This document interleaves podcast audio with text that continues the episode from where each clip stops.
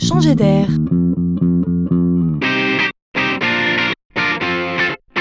C'est la chronique de Laurent Collen. Bon, mon garçon, ma fifi, j'ai réfléchi à ton cadeau de Noël. hein, mais tu sais, moi, dans ma chronique Changer d'air, euh, je m'intéresse au futur, aux années qui viennent, pas vraiment au prochain 25 décembre. Alors, je suis désolé, mais je n'ai vraiment pas trouvé d'idée pour toi. J'espère que tu ne m'en voudras pas.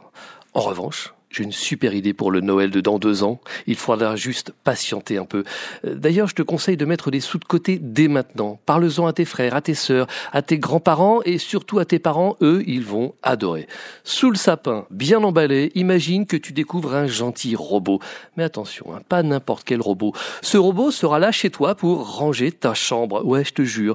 C'est une entreprise japonaise, Preferred Networks, qui travaille d'arrache-pied pour le fabriquer. Ce sera à toi de l'éduquer. Il te suffira de lui montrer où chaque chose se range.